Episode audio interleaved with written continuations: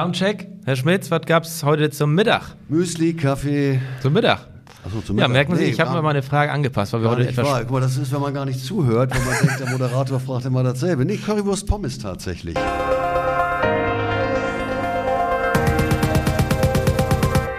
Moderatore präsentiert Tores Tine Talk.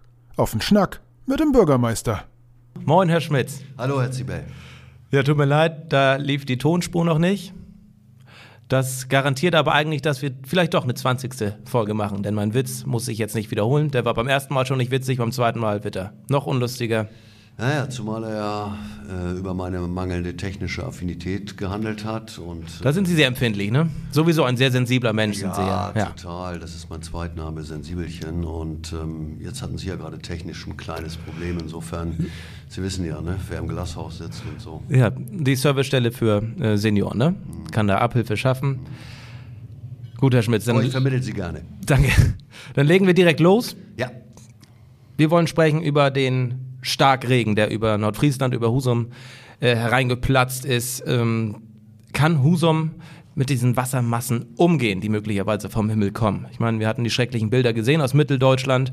Kann Husum damit umgehen? Wie läuft es da mit der Kanalisation und so weiter? Erzählen Sie doch mal. Hat die Stadt möglicherweise auch schon Maßnahmen getroffen? Nein, Bezug äh, nehmend auf die jetzt jüngsten Ereignisse, die natürlich gerade die, die Menschen in Nordrhein-Westfalen und Rheinland-Pfalz wirklich sehr tragisch betroffen haben, wurden aktuell hier gar keine Maßnahmen getroffen. Ich sag mal, das, das, das wirklich Tragische ist ja schon gewesen, während wir diese, diese wirklich ergreifenden Bilder im Fernsehen gesehen haben, hatten wir Hochsommer hier und, und 30 Grad teilweise. Ich meine, wir sind 500 Kilometer nördlich. ne? Das eben, sind vier, fünf 500 Autostunden. Kilometer Unterschied, genau. Und dort passiert die größte Naturkatastrophe in Deutschland seit ich weiß nicht wann. Ja, eben. Und ich meine, wir hatten ja öfter schon auch in den südlichen Gefilden Überschwemmungen.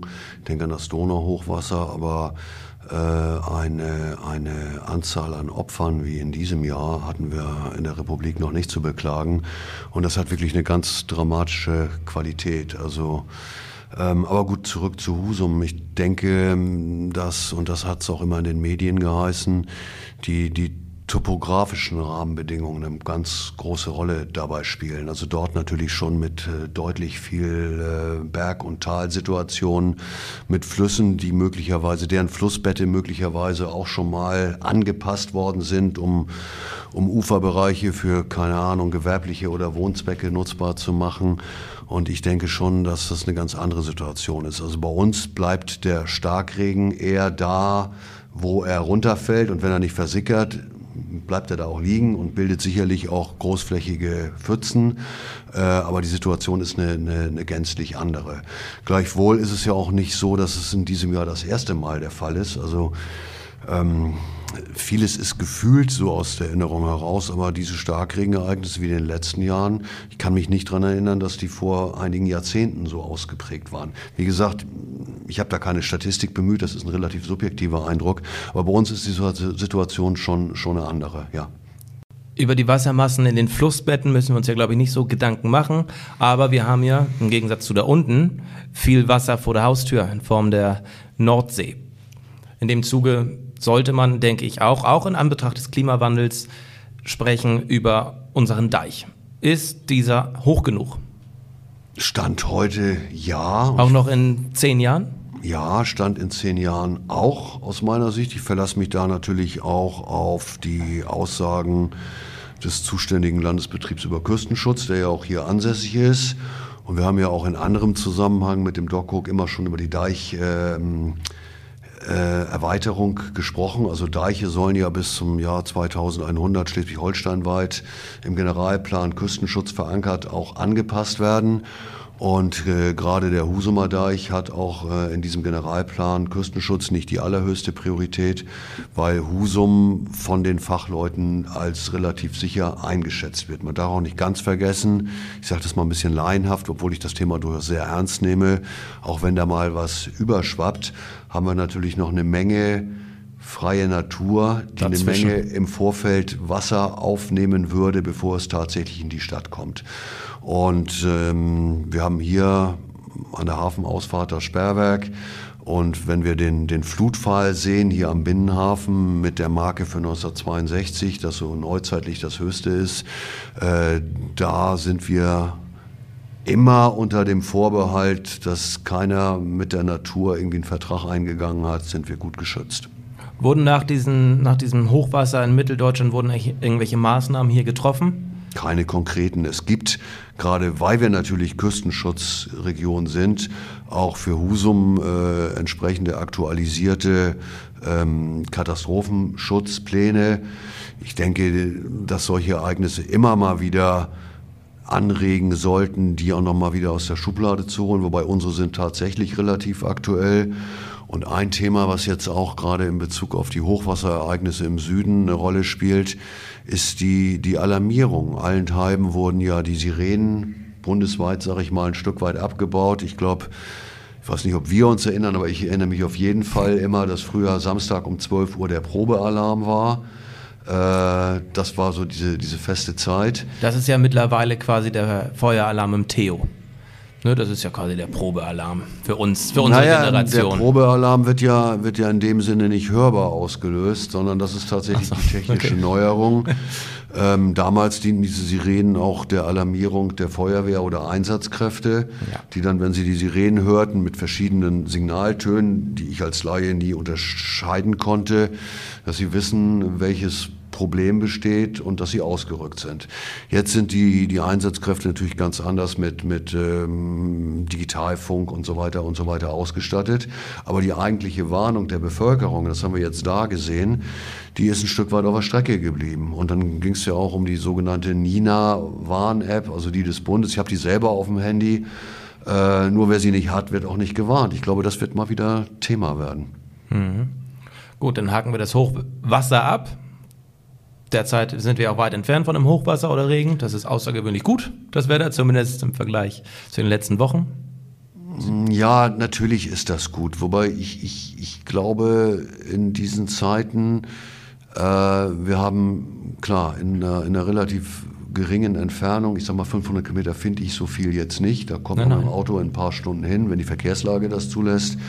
Äh, wir erleben äh, die, die Waldbrände in Italien, äh, in Griechenland, auf den griechischen Inseln. Und ich, ich glaube, man darf sich nicht, egal wo man ist, zu sicher fühlen. Also Naturgewalt ist tatsächlich eine Gewalt oder kann eine Gewalt sein. Im Moment, klar bin ich Ihrer Meinung, toi toi toi.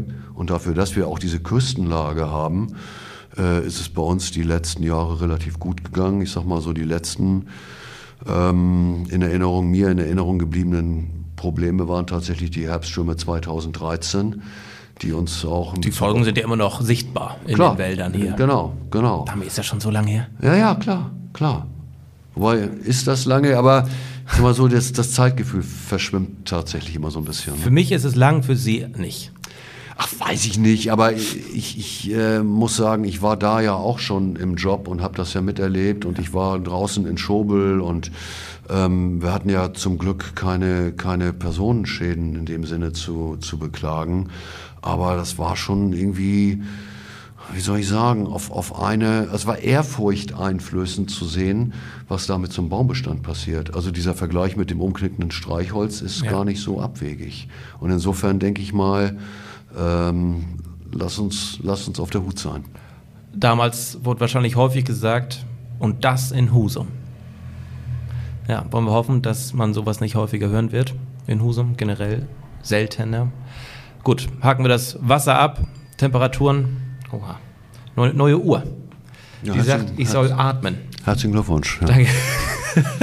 ja, Sie wollen mir einen Tipp geben, wie ich mit meinem Smartphone umgebe, äh, umgehen soll und haben jetzt eine Uhr, die Ihnen sagt, wann Sie atmen sollen. Ja, eine Minute soll ich jetzt durchatmen. Das mache ich. Dann kann ich ja reden in der Zeit. Ja, genau. reden Sie. Und zwar bitte, ich muss sowieso was an der Kamera machen, reden Sie doch bitte über den Deich. Nämlich ist es in Planung, dass auch Rollstuhlfahrer besser ins Wasser kommen können. Eine Anfrage bekam ich nämlich von unseren Hörerinnen und Hörern wie es mit Rollstuhlfahrern mhm. den Zugang in die Fluten aussieht. Also wir sind, haben die Planung an der Dockhook-Spitze noch nicht ähm, abgeschlossen, sind auch dabei, mit den Fachbehörden uns darüber zu unterhalten. Ich bin jetzt wirklich kein Experte Experte für die technische Ausgestaltung solcher Lösungen, denke aber, dass es natürlich im Wesentlichen darum wird gehen müssen, über eine entsprechend nicht allzu stark äh, geneigte, ja, Rampenkonstruktion oder, oder, oder schiefe Ebene, sage ich mal, eben diesen behutsamen Einstieg zu ermöglichen. Thema ist das auf jeden Fall und da arbeiten wir dran. Wenn die Rollstuhlfahrer denn überhaupt zum Wasser kommen. Mhm. Das war auch in der Nachricht, die ich erhielt. Einige tun sich da sehr schwer, natürlich alleine da hochrollen sowieso, aber auch mit einem der hinter einem steht. Auch gar nicht so leicht. Gibt es da eine Möglichkeit, das zu optimieren? Ähm, ich, ich muss ganz ehrlich sagen, ich hatte ja jetzt ein paar Minuten Zeit, die Frage schon mal im Hinterkopf zu wälzen, weil Sie mich darauf vorbereitet haben.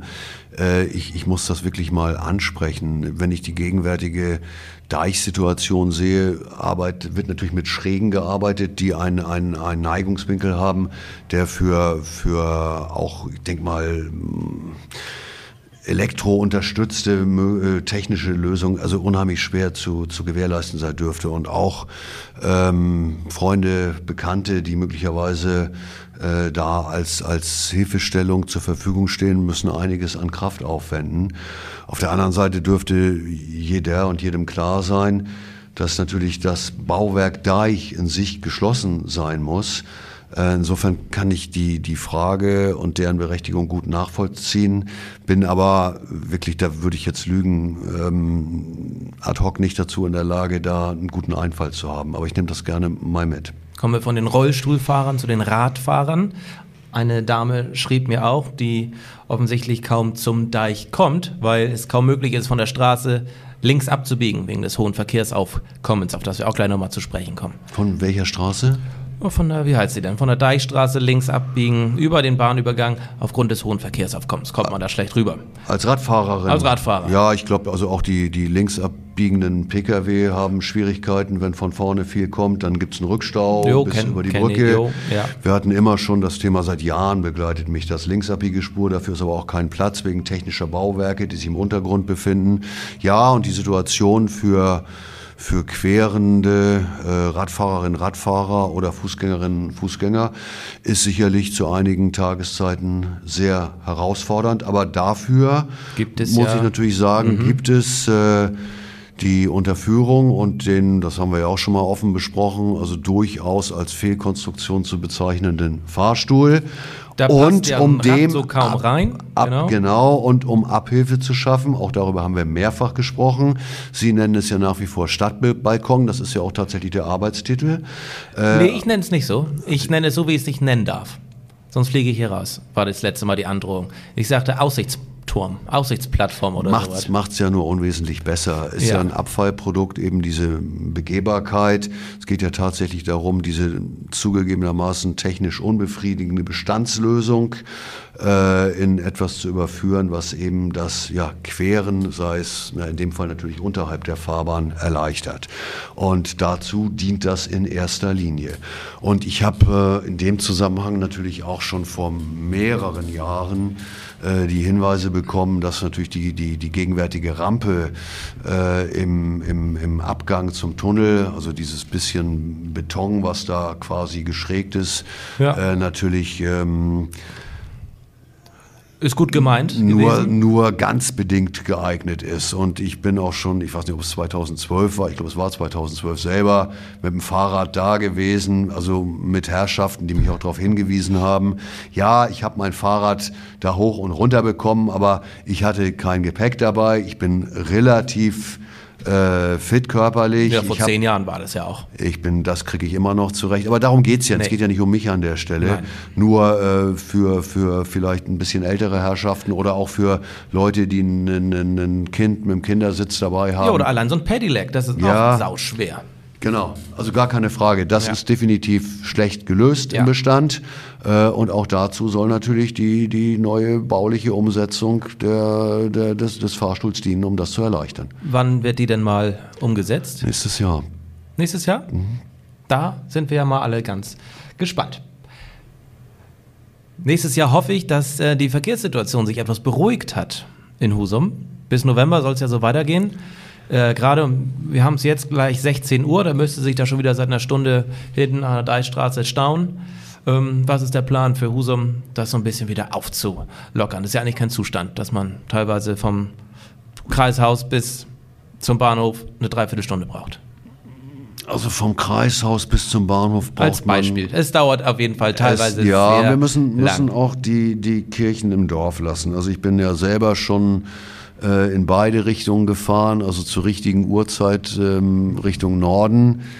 Äh, kann man sehr dankbar sein. Das geht wunderbar. Ja. Da kann man auch ein bisschen lächeln und grüßen, die da stehen. Ja, je nachdem, wie unbeliebt man sich machen möchte, klar, gar keine Frage. Ja. Nein, Sie haben recht, das ist ein absolut erhöhtes Verkehrsaufkommen. Diese Dreiviertelstunde kaufe ich nicht, aber es dauert deutlich länger, gar keine Frage. So, geschuldet natürlich der, der allseits bekannten äh, Sperrung auf der B5 zwischen Anschlussstelle ähm, die letzten beiden Anschlussstellen quasi, die zu Ja. Husum gehören. Ganz klar, Richtung Norden ist, ist nach wie vor freie Fahrt. Richtung Süden wird man auf eine Umleitung geschickt, die, glaube ich, niemand in Anspruch nimmt. Die Kein wahrscheinlich Ortskundiger. Ich glaube, selbst die Ortsunkundigen nehmen die nicht, weil äh, entweder hat man, hat man Navi oder man hat sein, sein, sein Handy mit am Start. Und das wird einen definitiv äh, woanders langführen, nämlich durch die Stadt.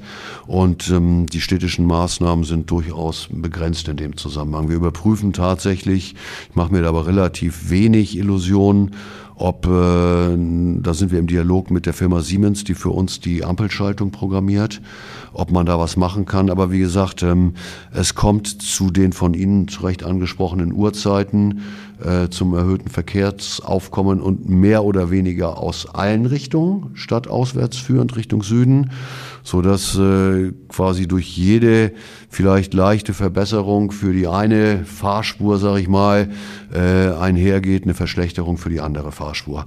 Und ähm, ich habe das am, am allerersten Tag wahrgenommen, da fuhr ich zum Glück in die richtige Richtung. Da war wirklich. der Montag, ne? Das war der Montag, Ja, genau. da waren, glaub ich, alle auch sehr überrascht. Ja, trotz Ankündigung, das ist, klar. ist klar, aber man, das geht mir ja ähnlich. Ich sag mal, wenn meine Kolleginnen und Kollegen mir sagen, Mensch, pass auf, die Klappbrücke äh, wird ab nächste Woche gewartet, also keine Sorge, wir schieben keine Sonderwartung ein. ähm, äh, dann dann sage ich immer noch, ja, denk dran, eine Pressemitteilung zu machen. Und dann machen die das. Und der erste Dödel, der am nächsten Morgen vor der Klappbrücke steht, war ich dann immer selber. Insofern ist, ist das normal, glaube ich, also menschlich auch. Aber ich habe schon wahrgenommen, dass trotz hohem Verkehrsaufkommen, das wir nach wie vor haben, da in den letzten Tagen so ein bisschen die, die Schlangen kürzer geworden sind. Weil ich glaube, die Einheimischen, sofern sie die Möglichkeiten haben, äh, wissen, wie sie das. zu wissen, wie sie das regeln oder vielleicht auch mit dem Arbeitsbeginn oder mit dem Einkauf ein bisschen flexibler sind, die meiden dann diese Zeiten. Und insofern, ja, werden wir uns sicherlich noch, ich glaube, bis, bis einschließlich November äh, irgendwo mit diesem Zustand arrangieren müssen. Aber Sie sagten, man beschäftigt sich auch, zumindest gedanklich, mit einer möglichen Anpassung der, der Ampelschaltung. Ja, das ist aber Dauerthema und ich sag mal, also eines der Nadelöhre ist tatsächlich die, die, die, die südlich stadtauswärts führende Situation um die, um die äh, Bahnunterführung mit zwei Lichtzeichenanlagen. Einmal, ich kriege jetzt gar nicht alle Straßen zusammen, aber auf beiden Seiten praktisch. Also Westtangente, Innenstadt, stadtauswärts führend, links weiter Richtung Zingel, dann geht's auf der anderen Seite weiter geradeaus Wilhelmstraße, rechts Simonsberger, links Ja. Beseler Straße, Beseler Straße vielleicht nicht mehr so das Ding, aber Simonsberger natürlich auch eine Ein- und Ausfallstraße. Ja. Und äh, es ist total komplex. Auch gerade zwei Ampelanlagen, die so dicht nebeneinander liegen, aufeinander abzustimmen, dass das für alle Verkehrsteilnehmerinnen und Verkehrsteilnehmer gleichermaßen funktioniert. Und das ist schon äh, ohne Sperrung auf der B5 eine große Herausforderung. Was wären da Alternativen? Kreisverkehr, Ampeln weglassen? Ginge das?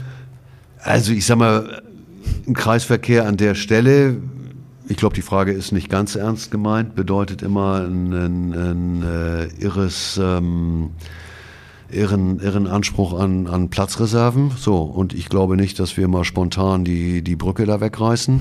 Also das können wir, glaube ich, mal getrost vernachlässigen.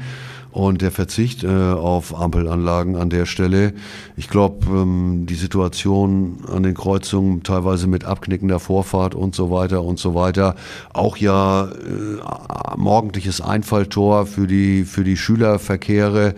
Ähm, nee, da lassen wir keine Ampel weg, ganz bestimmt nicht. Die Kreuzung wird auch von Fahrschulen immer gerne genommen, weil die, gerade wenn sie aus ist abends, anspruchsvoll ist. Anspruchsvoll ne? ist. Ja, genau. Und ähm, wir haben auch viele, viele auswärtige ähm, Gäste immer noch in dieser Zeit. Zum Glück, die Stadt ist gut frequentiert. Aber gerade wenn die aus den ja, größeren Städten kommen oder Metropolregionen, äh, die kennen ja aus ihren eigenen Städten meistens die durchgehenden breiten Vorfahrtsstraßen. Also da hilft eine Ampelanlage sehr, weil eine rote Ampel, das hat noch jeder verstanden. Das muss ich auch bestätigen. Ich meine, das hatten wir auch schon mal als Thema. Gerade die, die Touris, die brettern dann auch häufiger mal Ja. rechts vor links, auch wenn da große. Ja, nicht mal aus Hinweis- böser Absicht, sondern nicht, weil, weil sie nicht von zu Hause so gewohnt so sind. kennen Ne? Und, jo, gut. Dann, Herr Schmitz, an sich ist das letzte Thema. Nee, da habe ich fast was vergessen. Oha. Litfaßsäulen soll ich ansprechen. Gibt es ja gar nicht mehr so viele, ne? Nee. Warum nicht? Und ähm, Ja gut, ich, ich bin, also, weil Litfaßsäulen waren natürlich, früher gehörten die zu den Stadtbildern äh, und waren ja quasi als, als Werbeträger plakatiert.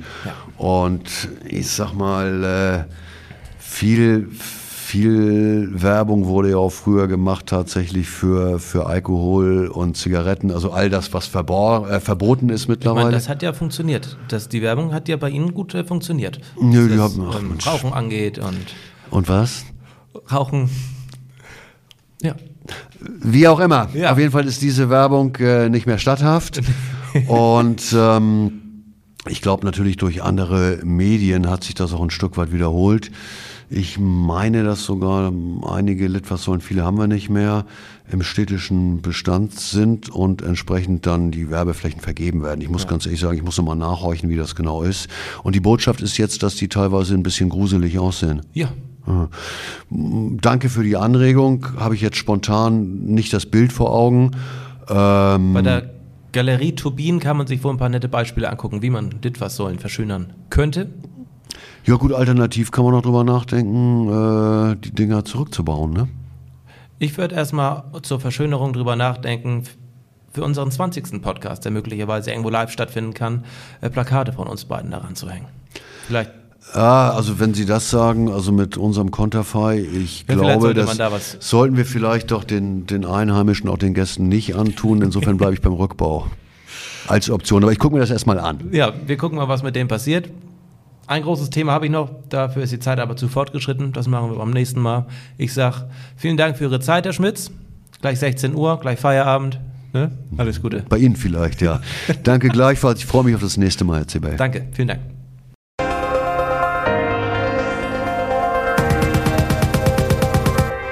Moderatore präsentiert Tores Tine Talk. Auf den Schnack mit dem Bürgermeister.